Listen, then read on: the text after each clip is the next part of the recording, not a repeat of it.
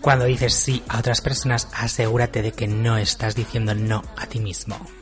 Quizás ya sepáis lo que es la asertividad, pero incluso los que lo, lo, sabéis, también sabréis que es una habilidad social difícil de adquirir y equilibrar.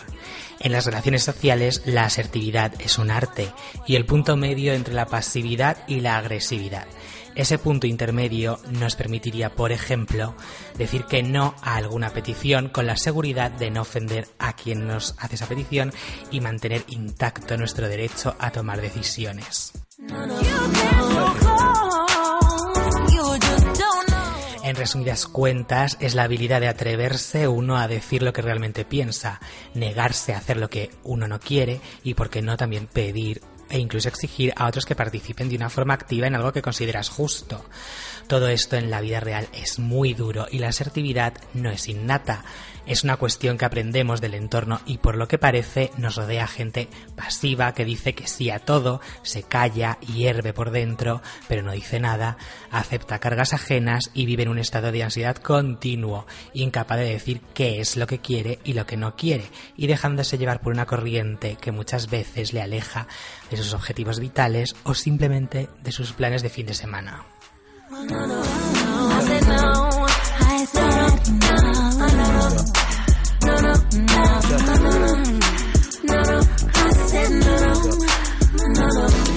Luego está la gente que se relaciona socialmente de forma agresiva, que también abunda. Y olvidaos de los violentos porque no solo ellos están en este grupo. La gente agresiva puede ser discreta, con buenos modales y todo pero son gente que lleva su vena de líder más allá e impone sus derechos y sus deseos de manera injusta y desequilibrada. Algo que tampoco es innato, es algo que van adquiriendo con la experiencia de la vida, por imitación, repetición, valorando los éxitos y los errores de esos comportamientos, que lo mismo pasa con la pasividad. Normalmente los humanos imperfectos y con nuestras cosas vamos oscilando de un lado a otro entre pasividad y agresividad. De hecho, los pasivos suelen acabar siendo agresivos en un intento por equilibrar su forma de relacionarse, ya sea porque son agresivos con otros pasivos o porque un día, hartos de, hacer, de haberse echado cargas encima, explotan y arremeten contra todos. Y por eso hay que aprender a ser asertivos, decir que no, respetar y hacerse respetar. Pero bueno, detalles y matices aparte, lo importante al menos es no dejarse arrastrar, ni pisotear, ni mangonear. No es cuestión de dejar de atender las peticiones de ayuda o atención de tu entorno, es cuestión de aceptar con gusto y justicia y no por imposición. Todos ayudamos y colaboramos y dentro de un equilibrio pues está bien. Nuestros oyentes estarán pensando, es verdad, fulanito me hizo perderme un fin de semana que necesitaba para desconectar, haciéndome ir a su casa sábado y domingo a hablarme de sus movidas y sus penas. Y encima es que lo hace por sistema, no es de vez en cuando, es una persona absorbente, tóxica, negativa y manipuladora. Pues a ver, ¿cómo te las apañas para decirle lo que piensas a fulanito? La respuesta asertiva ideal no es mentir ni poner excusas, ni negarse en banda. Lo ideal es la técnica del sándwich. La técnica del sándwich es poner una rebanada de positividad le dices, por ejemplo, te agradezco que hayas pensado en mí para acompañarte y me gusta que confíes en mí y ahora el que soy el jamón que son las críticas o lo que es difícil de decir y le dices, pero necesito estos días para dedicármelos a mí porque yo también tengo mis movidas y ahora otro pan de positividad y acabas diciéndole, sé que lo entenderás porque somos amigos y si no lo entiende, tu misión principal después de haber decidido reservarte el fin de para ti y saber que fulanito es un pesado y te parece injusto, es no ceder. No cedas. O serás un pasivo en manos de fulanito. No lo permitas. Esto no lo dice ninguna guía, pero si se pone pesado, miéntele, lo que sea, pero no cedas. Y si realmente es tan tóxico y negativo, casi mejor que seas asertivo y le digas que le vas a bloquear del móvil porque quiere ser feliz y él es un puro obstáculo.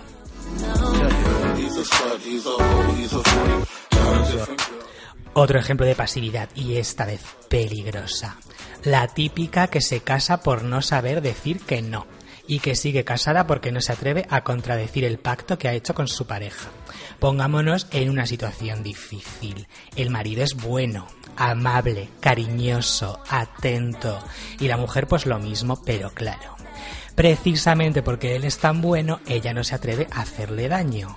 Pero en el transcurso de que se decide o que no se decide, ella se ha echado un amante masculino, dos amantes femeninas, tiene un hijo secreto de un viaje a Japón.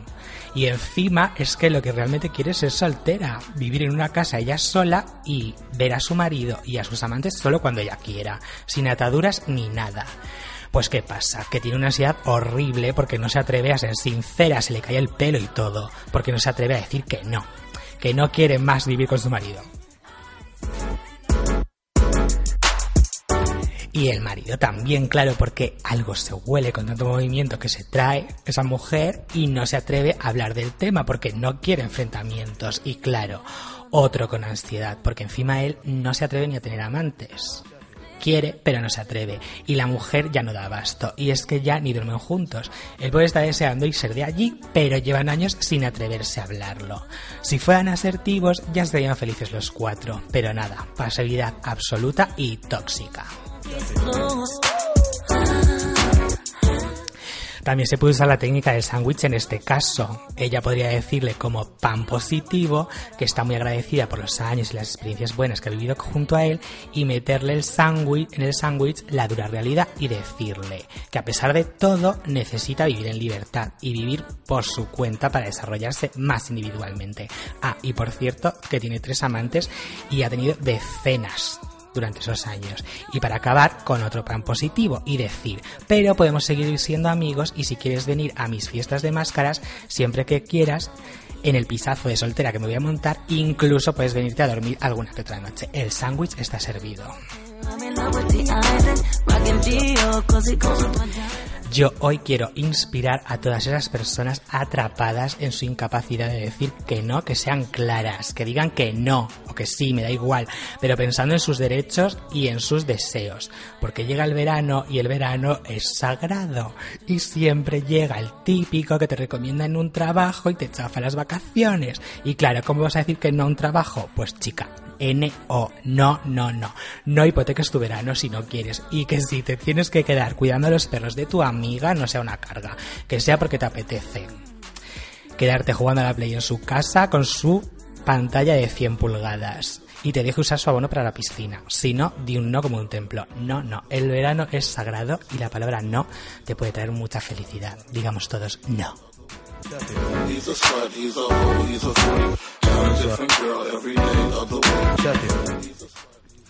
¿Cuántas veces hemos dicho que sí y queremos decir no y luego nos entra de una mala leche? Y los líos en los que te metes. El caso de la, de la chica a la que le han recomendado en un trabajo, yo fui el que le recomendó a la pobre chica en el trabajo. Y, y la he metido en un lío porque no sabe decir que ahora como no sabe decir no. Y está atrapada. ¿Y cuántas personas hay que son incapaces de decirle un no a su jefe por puro miedo? Por puro miedo. Y también que hay gente que es que ya de por sí es que no sé, le da, le da miedo el enfrentamiento. Pues eso, por puro miedo, porque dices, ¿y si me echa? ¿Y si mm, me castiga? ¿Y si el miedo es muy malo? Vivir bajo el, la cultura del miedo es muy malo. Yo creo que este tema, o sea, el que lo haya oído es que todo el mundo ha pensado en situaciones, porque es que todo el mundo estamos atrapados en situaciones de estas de por no saber decir lo que queremos. A ver, ¿quién no hemos ido a una casa y el anfitrión o la anfitriona nos ha dicho, os ha gustado la cena? Y te has dicho, ah, sí. Eso no es lo peor, porque eso ya te las comido y vale. Y mientras el estómago te pega unos botes. Pero ya te las comido, no hay remedio. El problema es, en plan, ay, ¿Quieres volver a, a, a, cenar como aquella vez? Y te acuerdas y no sabes cómo decirle que no. ¿Quieres repetir? Uy, sí, sí, encantada. ¿Y por qué decimos siempre que sí? No sé. Jesús, eh, siempre dice no. Es, eh, es asertivo total. Bueno, no creo asertivo, no, porque le importa, mm, dice que no y si, mm, vamos, que no se siente mal. Pues eso es asertivo. Ah, pues entonces él, asertivo él defiende sus derechos. A él le parece que no tiene que hacer eso, pues no lo hace. Dice no y ya está. ¿Tienes facilidad, Gelu, ¿Facilidad en qué sentido? en decir no? Pues supongo que sí. Ha dicho que sí. Que no. sí, según qué situaciones, en el trabajo también.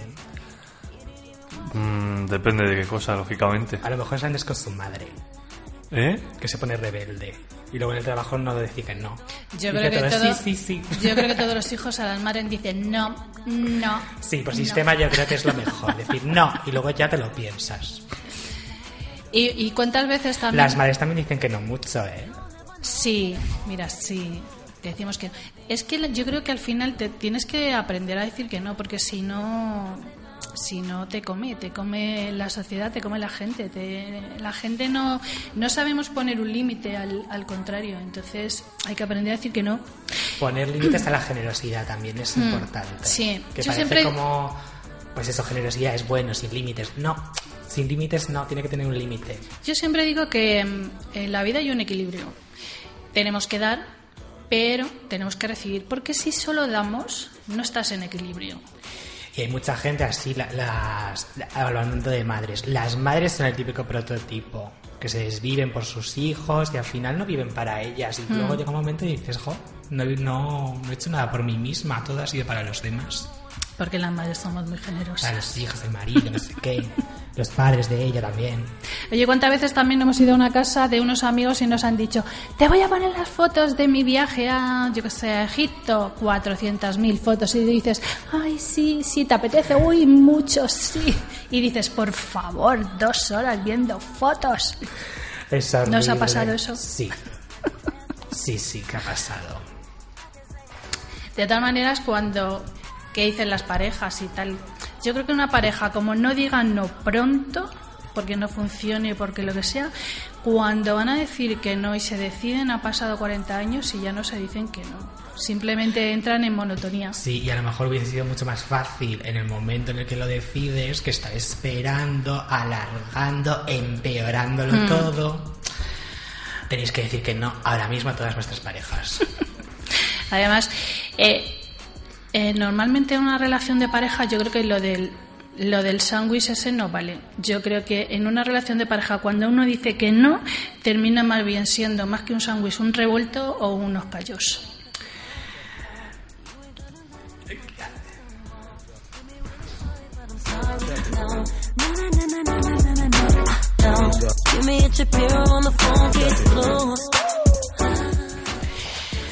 El- lo de la técnica del sándwich se puede aplicar yo creo que a casi todo. Lo que pasa es que, bueno, a lo mejor es complicado explicárselo a tu pareja.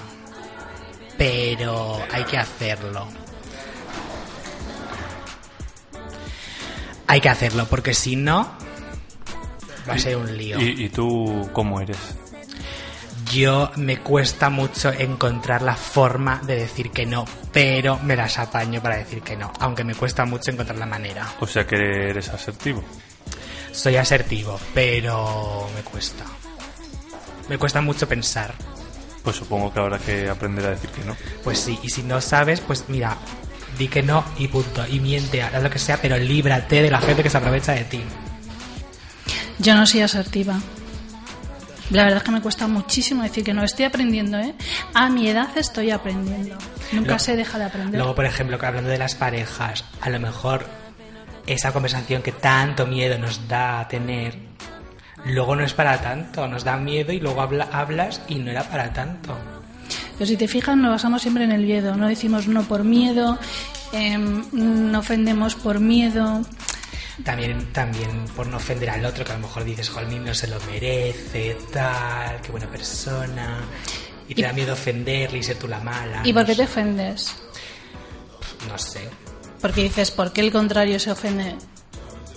Todo depende cómo uno se lo tome. También, si fuese una, una conversación entre dos personas asertivas, todo sería perfecto, fluido y, vamos, sobre raíles. Pero el mundo es imperfecto. Pero no hay pasivos, agresivos, asertivos, que no se ponen de acuerdo con otros. Bueno, es horrible.